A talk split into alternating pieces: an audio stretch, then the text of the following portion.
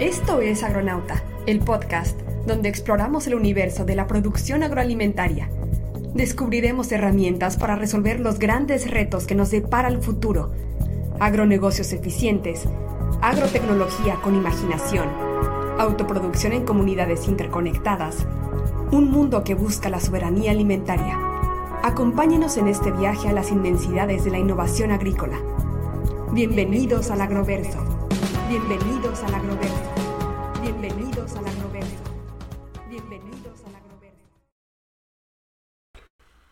Pues el día de hoy tenemos un episodio muy especial. Vamos a hablar sobre temas de agua y con un emprendimiento muy grande que es Quilimo, con una, una empresa argentina. Les, les agradezco bastante que estén ustedes aquí en Agronauta, que es el podcast que eh, nos vamos a llevarlos a los- todo el universo del agro y a todas las aristas que conllevan. Y está conmigo mi compañero y amigo, Gabriel Furlong. aquí está con nosotros. Y tenemos la, la- la oportunidad el día de hoy de grabar con una de las personas más interesantes de, de los emprendimientos de, en el agro, en, en- en América Latina. Una, una empresa, tenemos a Jairo Trat. Jairo, ¿cómo estás, Jairo? De la empresa Quilimo. Hola, hola, ¿cómo están? Hola, Tona, hola, Gabriel. Un gusto formar parte de este episodio de Agronautas y feliz de tener tiempito para hacer esta charla con ustedes. Sí, Gracias yo por la creo invitación. Gracias por aceptar la invitación.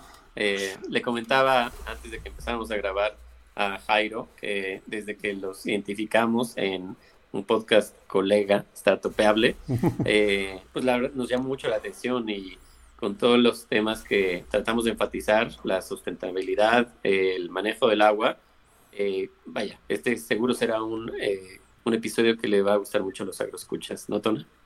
Sí, claro, definitivamente. Y bueno, creo que vamos a ser un poco reiterativos al inicio. Yo creo que vamos a perder un poco de, un poco de, tu- de oportunidad, porque creo que, bueno, es, es- importante explicar qué es, qué es Quilimo. Los que ya lo- los, los por redes debemos saber que, que se dedican, pero la verdad sí es un, un emprendimiento. Yo creo que podemos empezar por ahí, Jairo, eh, rápidamente que nos expliques qué es Quilimo, de dónde son y a qué se dedican. Sabes que parece fácil responder esa pregunta, pero no es tan fácil. Bueno, Quilimo es un emprendimiento de tecnología para agricultura que nació en, en Argentina, en Córdoba. Los que saben de acentos latinoamericanos con detalle se van a dar cuenta que soy argentino, pero no tengo tanto acento argentino, sino tengo acento cordobés, que es como ser eh, un regio, ¿sería? Bueno, sí, Somos los regios de, de- de- de Argentina. O santanderiano para los colombianos y, y Paula que me digas. Sí, los, los- los pa- los paisas de Colombia. Los de Colombia. Sí. Bueno, eh, soy de Córdoba.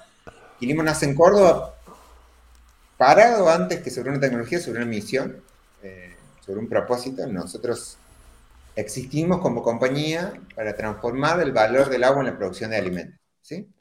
Lo- el número que todos tienen y que ya han escuchado 80 mil millones de veces es el- la agricultura usa el 70% del agua que usamos los humanos. ¿sí? Lo que no nos dicen de eso es que eso es un promedio del mundo, ¿no? Y que en Estados Unidos la agricultura usa un 30-40% del agua que va para uso humano. Pero en Latinoamérica y en realidad en todo el sur global, la agricultura usa entre el 80 y el 90% del agua que usamos los humanos. Así que es más importante todavía. Y eh, un problemón que tiene el agua es que está significativamente subvalorado. ¿sí? Eh, el agua en la agricultura, y este es un tema que puede ser incómodo, pero es real y es, un dato, no vale nada. ¿sí? El agua, el metro cúbico de agua, tener un metro cúbico de agua en, tu campo, no vale nada. ¿sí? Eh, el productor que más paga el agua, pagar el agua, como por ejemplo en Chile, eh, ese productor paga menos de 0,05% de sus ingresos en costos de agua, ¿sí? Directo.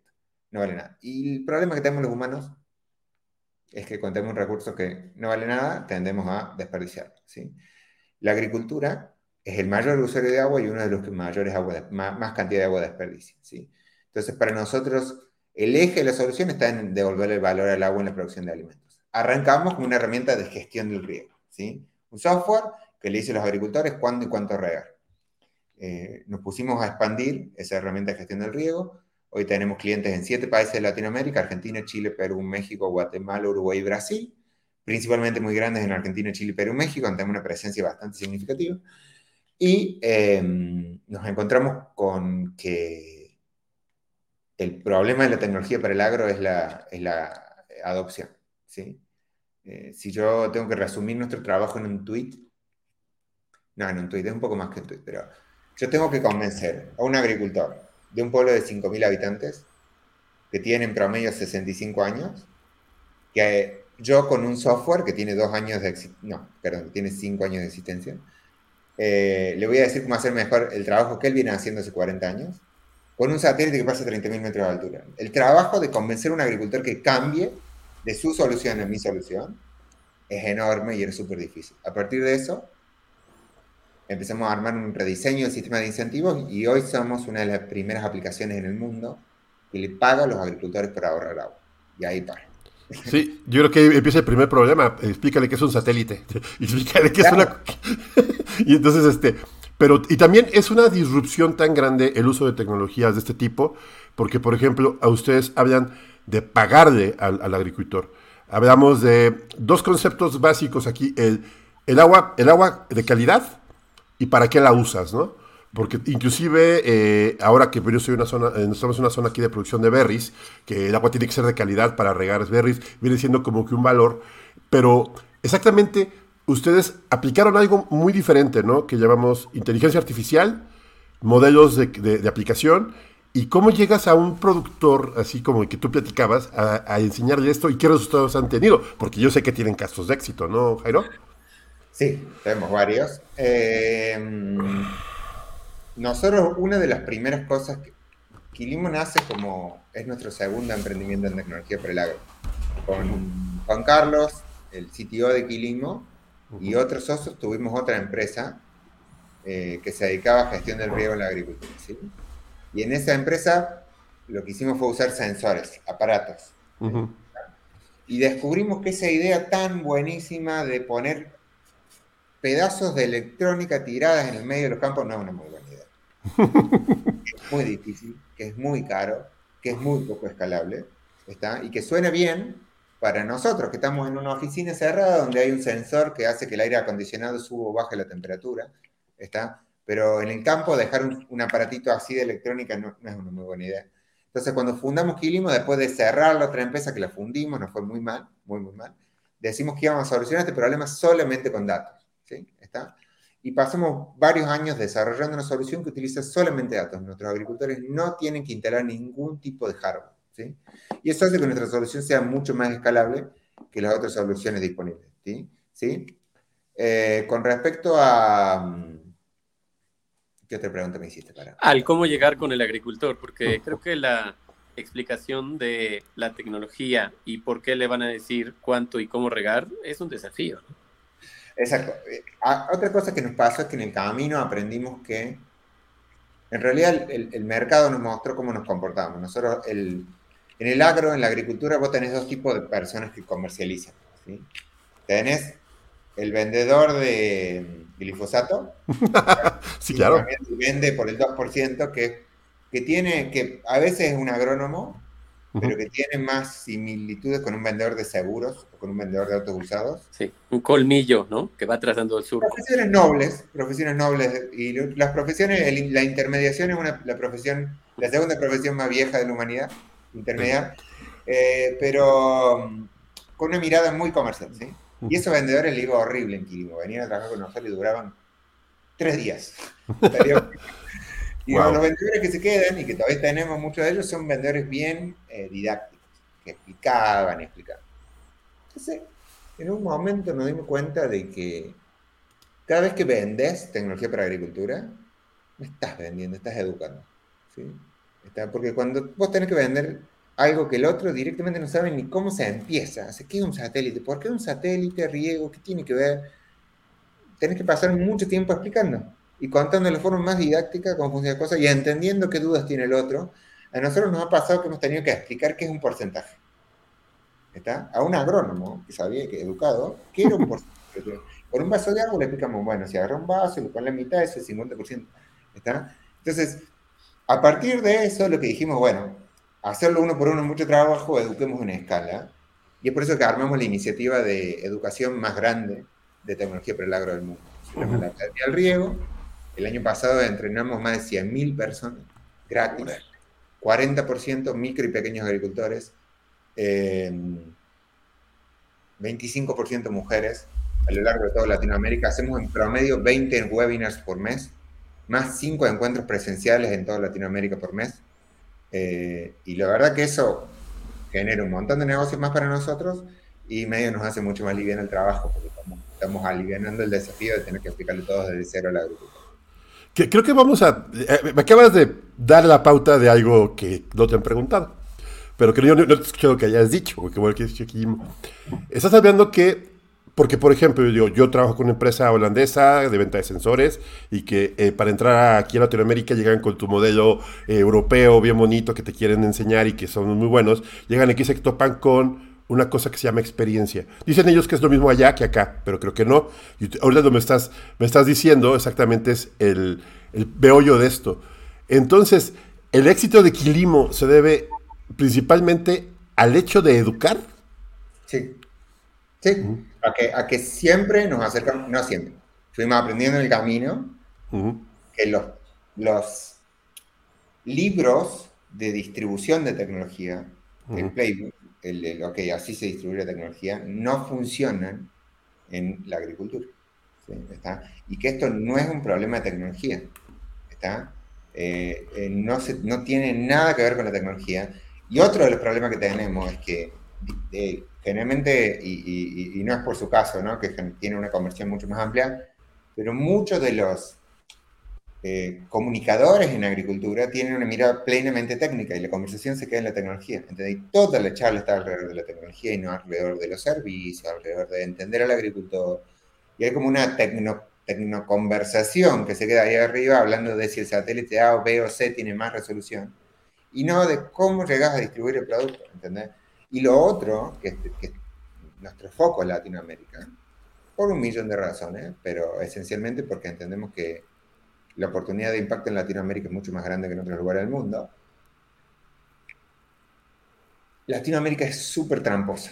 Yo digo que a mí me hubiera sido más fácil eh, hacer escalar Quilimo en Japón que en Chile, que fue el primer país que escalamos. ¿sí? Porque Japón yo hubiera ido preparado a que la cultura sea diferente, a que los agricultores piensen diferente. A Chile no, a Chile fue y dije, somos así, estamos a nada, una hora de avión, ¿qué tan distintos podemos ser? Y no, no tenemos nada que ver. Y el playbook de distribución en Chile tiene una forma y el playbook por distribución en Argentina tiene otra forma. Y después, combinando un poco el argentino, un poco el de Chile, Perú funciona.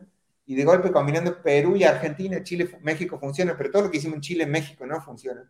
¿Está? Y se empieza a armar esa matriz de cómo con aprendizaje de cada región vas armando cuál, cómo es el, la receta de adopción en otras regiones, ¿no? Y eso ni hablar, y, Latinoamérica te miente, te dice, ah, somos todos, hablamos todo español, menos los brasileños que hablan portugués, pero somos todos más o menos parecidos, vení, ¿está? Y vienen estas empresas de, de tecnología europeas, estadounidenses, muy bien fondeadas, y se destruyen. Se destruyen, ¿eh? un, choque frontal atroz, que yo también lo tuve, ¿no? Nada más que como no estaba tan bien fondeado, perdí menos plata. Si hubiera estado más fondeado, hubiera perdido mucho más plata de lo que perdí. Sí, ahorita es lo que está pasando mucho en el tema agro, que las empresas de este tipo que platicamos al principio están teniendo ciertos fracasos de, fuertes, pero las que están muy bien fondeadas, que toman la, una estrategia más cerrada, puede ser que tengan ventajas, ¿no? ¿Quieres preguntar algo, Gabo? Sí, creo que esto le da una clase a todos los amigos que nos escuchan eh, muchos compañeros, también podcasteros, eh, tienen una parte de comercialización y otros que nos escuchan que distribuyen o eh, proveen servicio, distribuyen productos, creo que viene muy bien. O sea, recordarles que como vendedores educamos más que tratar de que compren nuestros productos. Pero dentro de, ya una vez que empieza el agricultor a entender en qué, qué crees dentro de su tecnología, que es la que más despierta interés en continuar con los servicios de Quilimo, o si hay un ciclo de, inicio y fin como cliente de Quilimo. Bueno, eh, el otro problema que, tenemos es muy lindo hacer solo software, pero lo que sucede con los solo software en agricultura es que es mucho más fácil que te dejen, ¿sí? Una vez que le pones el aparato y se lo clava en su campo, es menos difícil que te dejen. todo, pero lo que suele pasar ahí es que directamente ni te usan. Tienen el sensor de lo que sea puesto en el campo y los agricultores no abren software nunca. Está ahí, lo pagan y listo. O, que obviamente lo tienen y lo usan a la mitad. O no saben ni siquiera para qué se usa, inclusive, inclusive técnicos que son especializados, porque también creo que diste en el clavo, o sea, la capacitación es en América Latina es el fundamental para poder implementación. Y sobre este punto, Jairo, eh, yo creo que el tema digitalización entonces fue muy fuerte porque a veces empresas agrícolas muy grandes, muy poderosas, no tienen ni siquiera la contabilidad este, digitalizada, ¿no? ¿Qué, tanto fue el choque que estuvieron ustedes con ese tema? Todo el choque, uno por uno. Eh, lo que vas encontrando es que, lo, o sea, como lo primero es eh, ampliar el, las recetas y armar para cada país de distribución un juego, una jugada diferente. ¿sí? ¿Está? Eh, después, eh, tener mucho cuidado con, con quién hablas dentro de la compañía. Muchas veces lo que te pasa es que el gerente dijo, tenemos todas las soluciones. Cuando haces triple clic, sí tienen todas las soluciones, pero no las usan. Que es el caso común. O sea, que la gente tenga las soluciones y no las use en el caso más. Nosotros, y, también en, en Ebro con la pregunta de Gabriel, nosotros algo que hacemos es para controlar este desafío de que somos más fáciles de dejar como herramienta, porque somos solo digital, tenemos el, modelo de postventa más agresivo que existe, pero muy agresivo. Lo acompañamos al agricultor de punta a punta, pero de punta a punta. ¿sí? Estamos encima de él eh, y lo que vas a encontrar es gente que dice el servicio que hicimos me funcionó o no, pero su equipo, el 99% de la gente que trabaja con nosotros nos te va a decir eso. Si puede funcionar o no, pero el equipo de seguimiento agrónomo que tienen es fantástico y ese es nuestro foco. Tenemos algunas innovaciones que como por ejemplo el índice de salud del cliente. Un desafío de la agricultura, vos tenés muy pocos ciclos de aprendizaje. Entonces vos, si vos le das el servicio al cliente y esperás a ver qué pasó al final de la campaña, son seis meses, un año. Es muy lento eso para aprender. Nosotros lo que hacemos, le medimos a partir de un montón de indicadores un índice que dice que tan sano está el cliente del 1 al 10. Y ese índice se actualiza cada 15 días y a partir de detectar que los índices bajan en ciertos lugares por A por B por C, aplicamos acciones preventivas y directamente lo, le habla o lo visita un agrónomo y le dice, ¿por qué no la estás usando? ¿Cómo te ayuda? mucho más rápidamente nos damos cuenta por qué el cliente está dejando de usar la plataforma, por qué el cliente en ese momento del año cree que no le sirve la plataforma. Y si le podemos ayudar, lo ayudamos y a partir de esa detección proactiva de la salud del cliente, aprendemos más rápido también. ¿no? Porque otro de los problemas de la agricultura es que muchos agricultores incluso dicen, vos tenés en tu vida agrícola tenés 50 oportunidades de aprender, que son esas 50 campañas que puedes llegar a hacer. Si empezás a trabajar los 20 y te retiras a los 70, 50 campañas agrícolas tenés. Y la verdad que una empresa de tecnología cualquiera, eh, esta, la empresa que estamos usando ahora para hacer el streaming, eh, tiene que tener miles de millones de oportunidades para aprender para crear un producto de valor. Entonces, lo que nosotros hemos tratado de hacer es encontrar formas artificiales de aportar los ciclos de aprendizaje para aprender más rápido o sea que podemos decir que el cliente ustedes lo ven como una planta y eso está bastante bien. Si lo fertilizan, lo riegan, le da temperatura, calor, o sea, todo lo necesario para que el cliente siga con ustedes. O sea, es, muy interesante el concepto. Somos insoportables. Eh, y, queremos que sea así porque la queja estándar de cualquier agricultor es no me dan bola. Sí, pero, sí, no me dan atención, no sé cómo se dice en mexicano. Sí, no me pelan. No me pelan, sí. Pero creo que sí hay un sentido de agradecimiento, ¿no? Porque he visto los videos de Academia de Riego y eh, los, los, responsables del Customer Journey. O sea, sí hay un foco de atención al cliente muy perceptible. Es que, hagamos doble clic. En la agricultura es uno de los lugares donde más tasa de suicidio hay. Muchos de nuestros agricultores están muy solos. Y la sensación de hay un humano acá cerca está, es muy importante para ellos. Es un, humano con máquinas. Eso es interesante. Eh, y es, es, importante desde lo individual, incluso nuestro agron, el equipo de Customer Success, algunos son casi psicólogos, se lo acompañan, están solos, porque en serio los agricultores. O sea, hay que vivir en el medio de un campo, en el medio de la nada, con, con un montón de responsabilidades, dependiendo de tu éxito, depende del clima. Sea, es una situación psicológicamente estresante para el tipo. Y mirarlo desde ahí, y al final entender que nunca es la tecnología, nunca es la tecnología, sino es el producto que tenés y el servicio que das alrededor de ese producto, creo que es lo más importante. Wow, eso, es una lección muy interesante, Jairo, de, de cómo vender en el agrotecnología y poner la vara muy alta.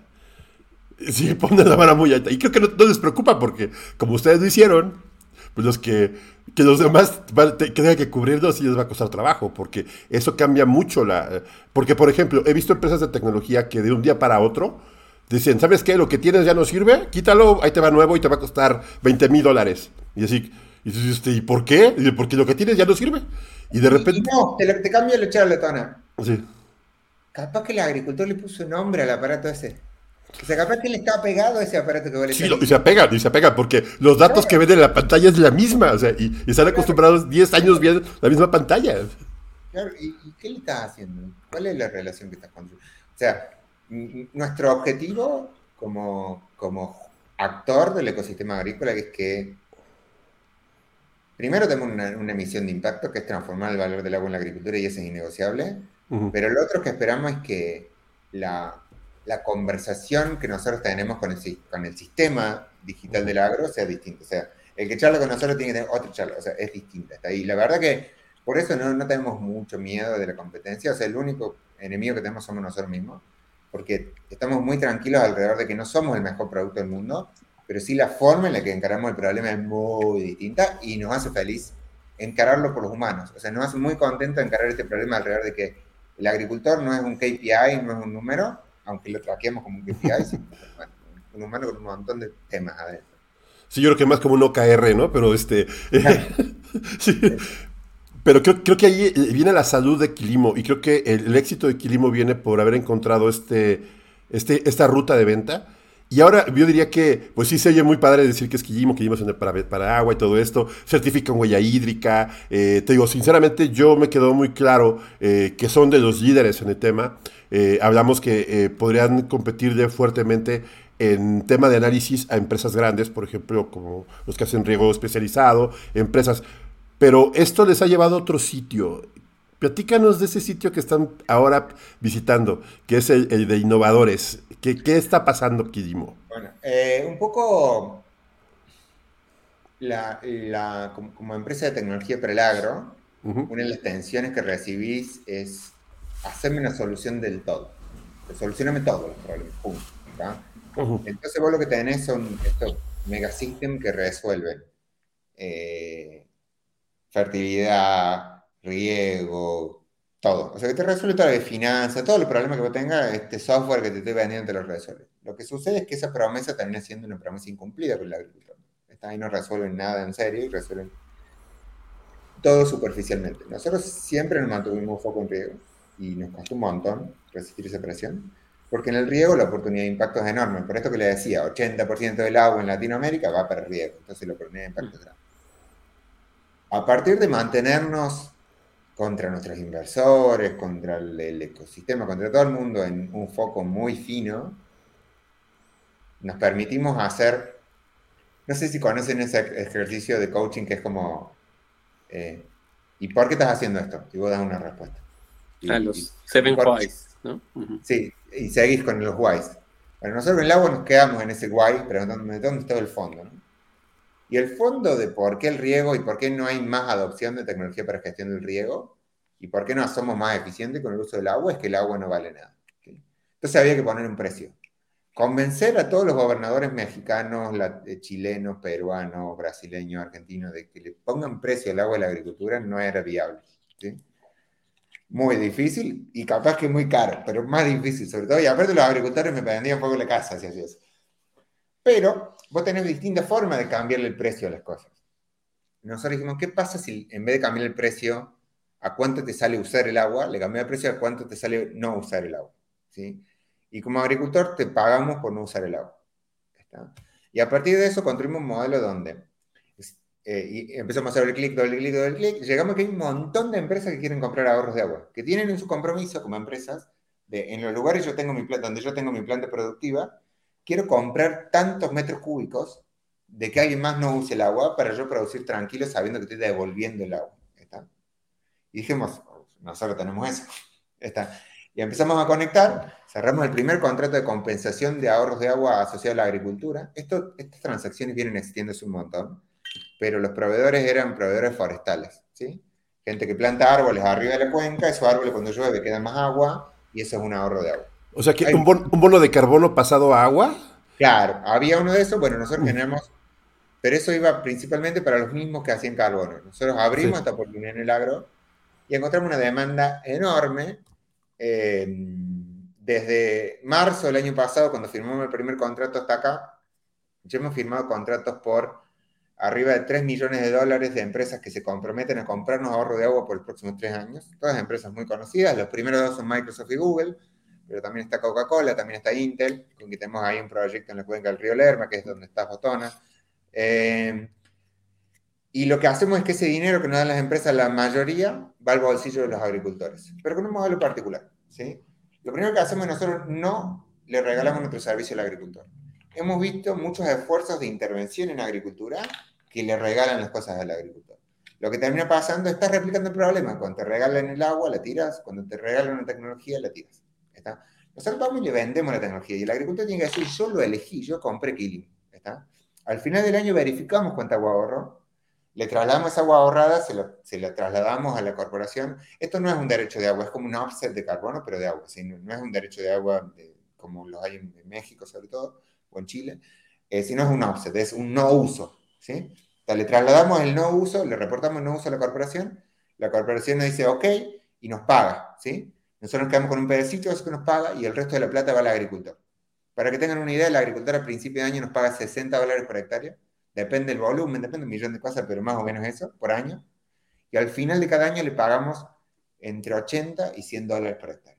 O sea, el agricultor gana plata por haber usado nuestro servicio. Es un modelo único que no es replicable. Solamente eh, lo podemos hacer en lugares donde tenemos compradores, no lo podemos hacer con todos nuestros agricultores. Ya vamos a poder, pero por ahora no. ¿Está? Pero esencialmente le pone un valor a que vos cuides el agua. ¿Está? Y lo hace de una forma que vos no te sientas un alma que recibe caridad, sino que te hace partícipe del proyecto. Eh, ¿está? funcionando bárbaro.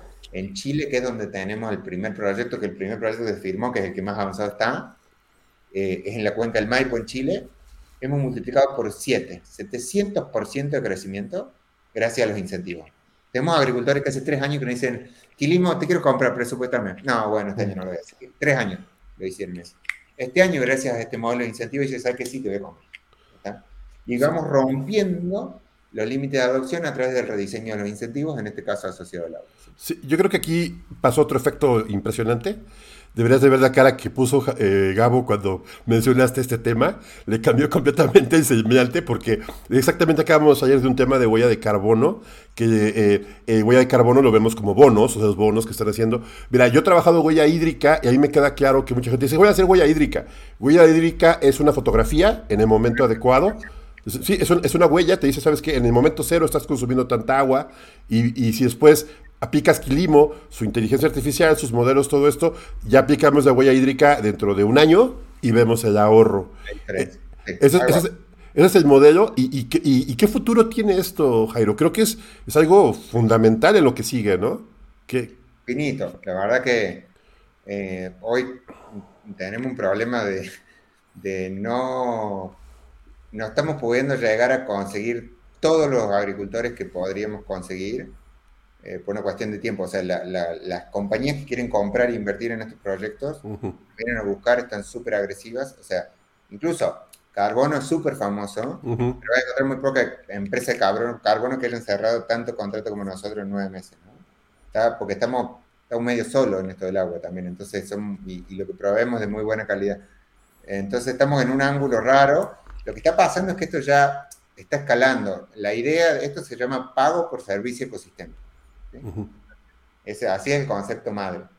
Y en la COP15 que hubo en Montreal, hará un mes, mes y medio, se habló de un crédito de biodiversidad, un pago por servicio ecosistémico de biodiversidad, y ahora en la UN Water en, en marzo se va a hablar de un pago por servicio ecosistémico en agua.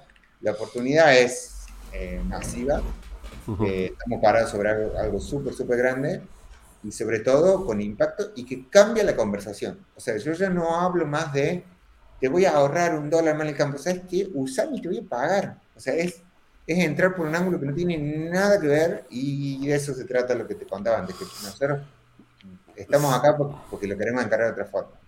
Realmente, honestamente de otra forma, no por hacernos los rebeldes. ¿no? simplemente queremos pensar el problema de punta a punta. No, y creo que los agroescuchas, eh, bueno, un servidor ya está entendiendo el modelo de negocio y está fantástico porque transmites la, la confianza de que su misión es generar el ahorro de agua y que tienen la capacidad para juntar la oferta y la demanda, ¿no?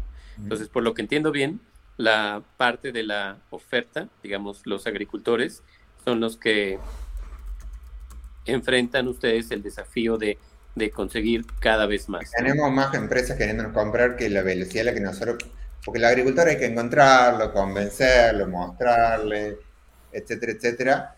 Eh, y eso nos pasa. Así que si sos un agricultor en Lago de, en el Lago de Moreno, eh, Juárez, Tijuana o, bueno, en la zona del Lerma, entre Guadalajara y Ciudad de México. En el Tecnoparque y lo que sea, pues ya están listos, ¿no? Y en Chihuahua, escribinos que tenemos algo para contar.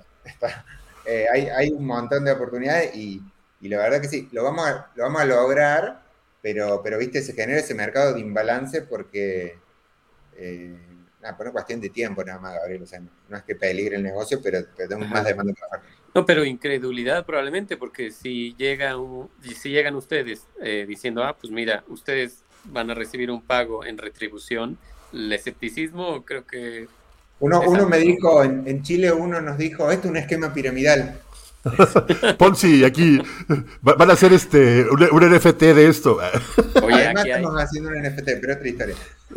Eh, no, pero en realidad Después le decimos, mira, el dinero viene de acá, le explicamos dónde viene y se queda muy tranquilo porque los partners son marcas globales, no, no, son, no es que el dinero viene de, un lugar oscuro, sino viene de empresas muy conocidas, los nombres conocemos todos, y eso también lo deja tranquilo, ¿no? Pero, pero sí, es muy extraño y a veces tenemos que, nos pasa, seguido nos pasa que esto es muy bueno para ser verdad, que, está mal acá, ¿no? Y nada, lo disfrutamos, eso, porque ver algo que la gente diga está tan bueno que no puede ser verdad, me encanta, me parece súper divertido.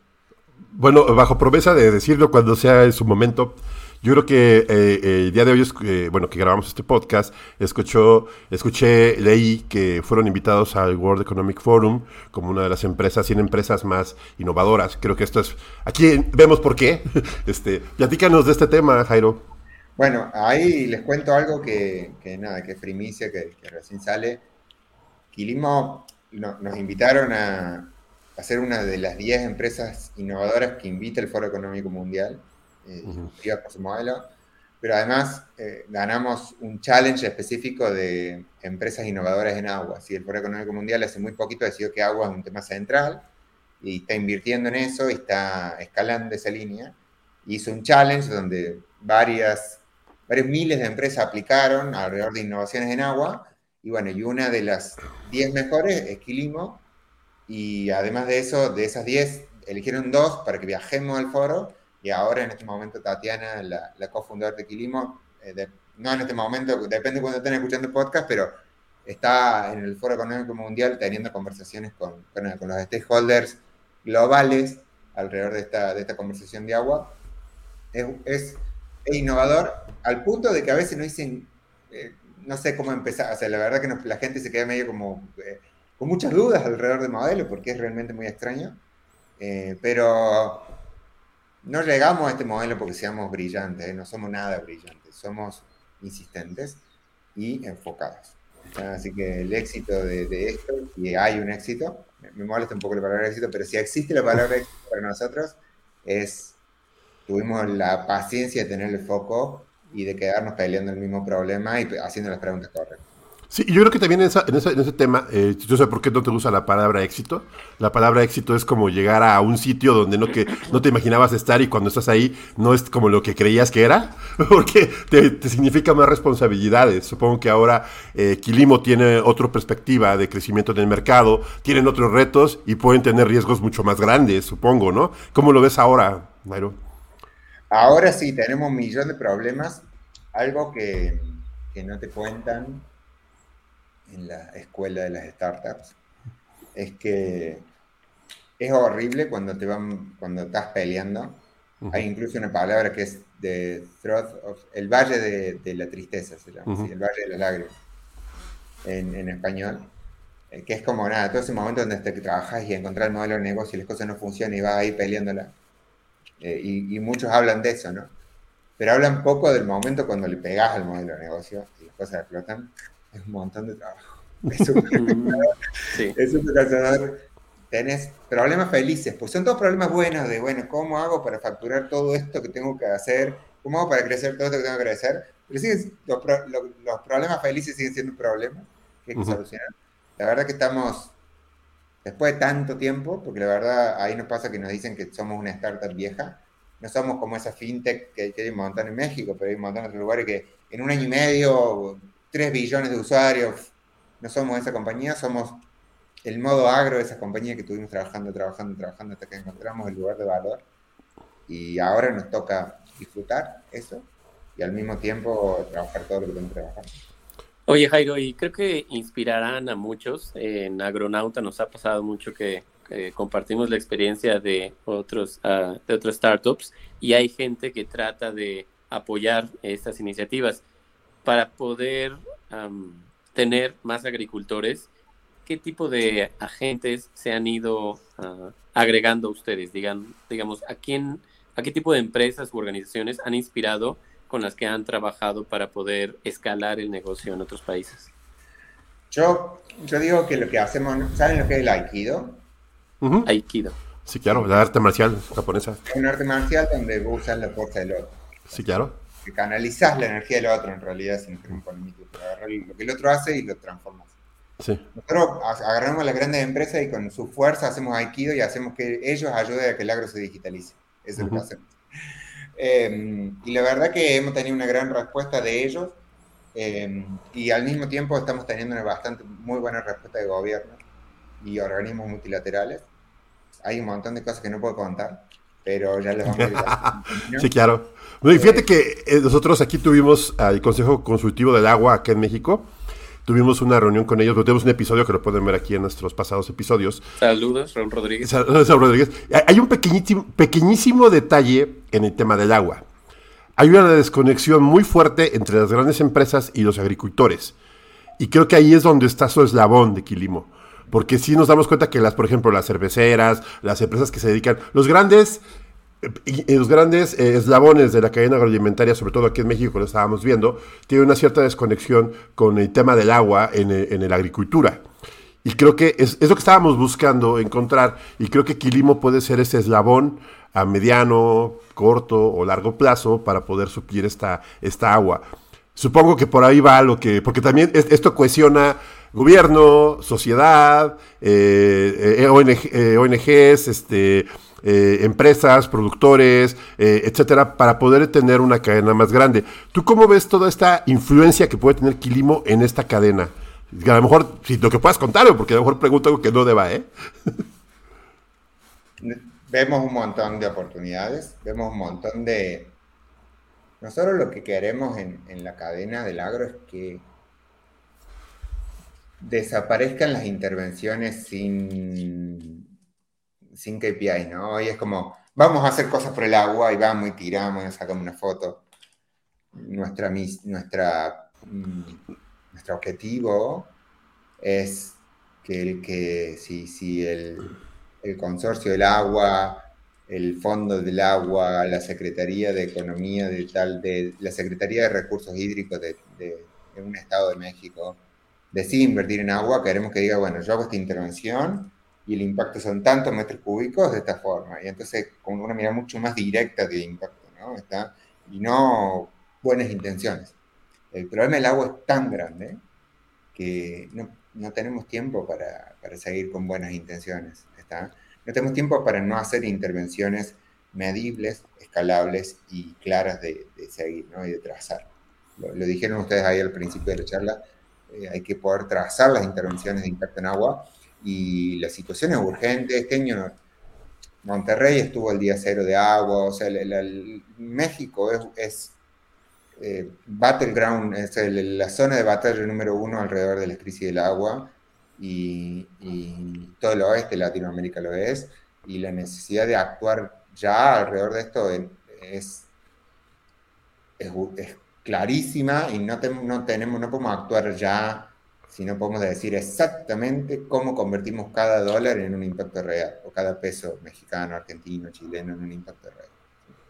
Wow, es, qué, qué, interesante tema, qué, qué, influencia puede haber. Y creo que sobre todo el modificar las políticas, eh, de la, eh, políticas eh, la economía, la, la, política tanto gubernamental como de las empresas pensando alrededor de esto. Ahí un ejemplo, Tona, es, perdón que te interrumpa, pero que... Dale, dale. Gobierno que le regalaron riego por goteo a agricultores. Oye, te instalan riego por goteo. Y el agricultor a los cuatro meses vendió las mangueras. Y ese riego por goteo no existe más. Uno, es carísimo el riego por goteo. Dos, lo que no quiero es que le echen la culpa al agricultor. El que, el que erró ahí fue el gobierno. O quien sea que quiso eso, porque el diseño de la intervención está mal. O sea, si, si yo, eh, si a mí me das un, me regalas un Lamborghini, ¿está? Me, des, me destroza la vida. En la calle de mi casa no sirve para el Lamborghini. O sea, lo, lo, lo, más inteligente que yo puedo hacer es venderlo el otro día. ¿está? Porque no me preguntaste, porque si yo elijo, no elegiría comprar la Lamborghini porque mi calle no funciona para eso. Y si le da riego por goteo a un agricultor es más o menos lo mismo, le está dando algo que él no puede sostener. Entonces, el diseño de intervenciones sostenibles en territorio alrededor del agua es algo que tenemos que trabajar y que tenemos que, y para mí alrededor del modelo más económico donde yo, la intervención la haces vos y yo te compro el resultado, son interesantísimos, son interesantísimos y por eso creo en el pago por servicio ecosistema.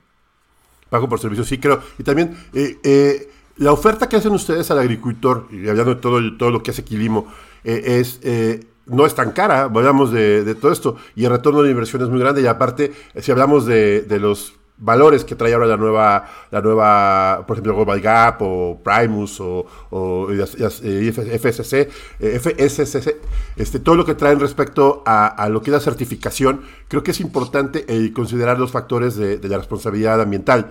Eh, ustedes han trabajado sobre esta parte, podemos decir que si un agricultor entra en un proceso con ustedes, ¿puede servirle para cubrir estas necesidades? Quilimo es el mayor certificador de huella hídrica en la agricultura de Latinoamérica. Nosotros arrancamos hace dos años y algo alrededor de generar un modelo escalable de ISO de, para que los agricultores certifiquen ISO 14046 sí.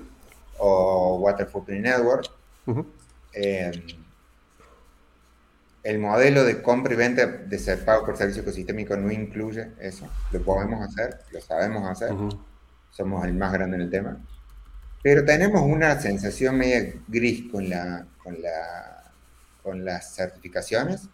Uh -huh. Primero, lo hemos visto grandes escalamientos, no es que todo el mundo quiere certificarse. Segundo, pone, pone les, les, lo que más nos molesta es que al final termina siendo un costo agregado para el agricultor. O sea, al final vos certificás y vos, agricultor, tenés que certificar, si no, no te compro. Y fin. Y es como sigue comiendo el, sobre los márgenes del más débil de la cadena, ¿no? Entonces, por eso lo hacemos y está bien y, y tenemos una muy buena relación y, y insisto, hemos sido un, un, gran evangelizador de eso, ¿no? O sea, hemos puesto plata, energía, tiempo, dos años de tiempo y de energía y de equipo, pero no estamos muy seguros de que sea la mejor forma de intervenir y por eso estamos yendo hacia otro tipo de intervención que tiene que ver con, eh, vamos a demostrar que hay una mejora y a premiar al agricultor por esa mejora en vez de obligarlo a tener la vigésimo tercera certificación y que le pague él de su bolsillo. Que no se me enoje la certificadora, pero bueno. No, no, no, digo, yo tuve experiencia trabajando para una certificadora de, de huella de agua y cuando terminamos la primera certificación de esto, brincamos y, y, dijimos a todo el mundo, vamos a hacerlo, ni que nos hiciera caso. Entonces, ¿por qué? Porque no, porque no tenían el, no había el speech, pero cuando ya hablamos de un motivo para cambiar esto, creo que Quilimo puede ser una, tiene la ruta para hacerlo. O sea, si ustedes llegan, como dicen en México, tenemos el remedio y el trapito, ¿no? O sea, te, te damos todo y, y, hazlo, o sea, es así. Y creo que el futuro. Pero, a ver, eh, ¿qué hay de otros aspectos del agricultor? Por ejemplo, el tema de eh, fertilización, el tema organizativo, ¿qué tanto influye con lo que ustedes hacen, Jairo? Eh, nosotros estamos principalmente concentrados en agua, o sea, nuestro foco hoy es, es agua y la cabeza es agua. Eh, pero el exceso de fertilidad es uno de los mayores contaminantes de agua del mundo. El, el Golfo México lo sabe, eso. Eh, viene heredado del norte el problema, no es que, no es que México lo, tenga el problema. Eh, nosotros todo lo que tenga que ver con mejorar la cantidad y calidad de agua disponible lo vamos a hacer. Todo lo que no tenga que ver con eso no lo vamos a hacer. Eh, hoy tenemos medio más, eh, más de lo que podemos manejar, casi te diría en términos de solo con el modelo que estamos haciendo. Por ahora y por los próximos 6, 8, 12 meses vamos a estar concentrados en, hacer lo que estamos haciendo 10 veces más grande, que eso es lo que va a pasar. Y después de eso vemos, pero todo lo que tenga que ver con mayor y mayor cantidad y calidad de agua disponible, principalmente la producción de alimentos, lo vamos a hacer. Oye Jairo, pues no sé quieres agregar algo más, este eh, Gabo, porque ya le he quitado mucho tiempo a un gran emprendedor que es Jairo y creo que sí te agradezco muchísimo. Hiciste algo que no habíamos podido encontrar, que es cambiar una perspectiva. Gabo. Sí, totalmente. ¿eh? Creo que si pudieras compartirnos eh, un mensaje que quisieras dejarle a los agroescuchas y de igual forma a los empresarios y agricultores qué pudieran hacer acercándose a Quilimo, cómo hacerlo para poder contribuir en el mejor uso del agua, eh, sería fantástico. Mm, bueno, primero, gracias por la invitación, disfruté mucho la charla. Eh, soy un entrevistado horrible porque me preguntan una cosa y termino diciendo lo que yo quiero. No, no, no, nos volaste la cabeza. gracias. Eh, pero trato de tener una conversación divertida. Segundo, eh, nosotros, como le dije, en las regiones del Lago de Moreno, toda la región del Lerma, en Tijuana y en eh, eh, Chihuahua y en Juárez, estamos reclutando activamente a agricultores que quisieron sumar este programa. También en Chile, en la cuenca del Maipo y en algunos otros lugares más, pero esos son los principales. los esperamos, le vamos a pagar por ahorrar agua, algo que nunca nadie más le va a decir, excepto nosotros, así que si quieren conectarnos, escríbanle a Limo. Eso por un lado. Y por otro lado, eh, es dificilísimo innovar en agricultura. Es el ambiente de innovación más complejo que existe, eh, porque por todas las razones que contamos al principio. Y más en América Latina, ¿no? Y más en América Latina. Pero una vez que encontrás lo que hay, un vector de cambio relevante, la oportunidad es infinita. Entonces, eh, a los emprendedores que están ahí en el medio del Valle de la Muerte a seguirle remando. La respuesta generalmente está en el foco, o sea, ¿para qué están acá? No, sirve el modelo de empresa digital que cambia el tipo de producto que hace cada seis meses, en agricultura eso no sirve. Hay que quedarse, pelearla, pelearla y mirar para adentro y pensar qué quieres hacer y a partir de eso seguir preguntando todos los por qué hasta que encontrar la respuesta y bueno, eso es lo que hicimos nosotros y esperamos que sea un, un pequeño ejemplo de que capaz tiene sentido trabajar de esa forma. Es largo, no van a encontrar casos de vale un billón después de a los 12 meses de fundado, eso no van a encontrar y está bien que no lo encuentren, eh, porque después esas empresas se funden, desaparecen, no son esquemas Ponzi de verdad. Acá van a encontrar un montón de agricultores con mucha ganas de hablar con ustedes y, bueno, y, seguirle metiendo ahí lo que están peleando. Jairo, pues muchísimas gracias por esta plática. Espero poder invitarte otra vez, que platiques, porque la verdad se nos quedamos muy, muy, muy interesante la academia, lo que hace Quilimo. Eh, la verdad, muchísimas felicidades por el premio. Yo sé que son un equipo muy vanguardista en América Latina. Nos, nos, nos rompe los esquemas a los que pensamos en, en, temas de agricultura y tecnología en el agro. Pues gracias de antemano. Eh, si quieres dar un, dato de contacto, creo que quilimo.com es eh, eh Quilimo.com es el site nuestro. También por LinkedIn estamos muy activos, nos pueden buscar ahí. También pueden buscar como Jairo Trat somos, estamos acá cerca, somos parte del... Alguien nos dijo que éramos parte de la resistencia ACTEC. Si están en el agro nos pueden encontrar, si están en el ecosistema, le preguntan al amigo de un amigo y nos conoce, así que acérquense cuando quieran, somos acercables. Pues Muchísimas gracias otra vez. No se olviden darnos cinco estrellas, manito arriba, compartan. Este sí, compártanlo. Está muy bueno. Lo que nos dijo Jairo está muy bueno. Yo creo que de aquí salimos corriendo, Gabo y yo, para otros lados. Este, muchas gracias, Jairo. Este, este saldrá a su debido tiempo y un abrazo desde acá. Muy gusto tenerte. Gracias. Este, fue una gran entrevista. Felicidades por el reconocimiento del Foro Económico. Gracias, muchas gracias. Muchas gracias.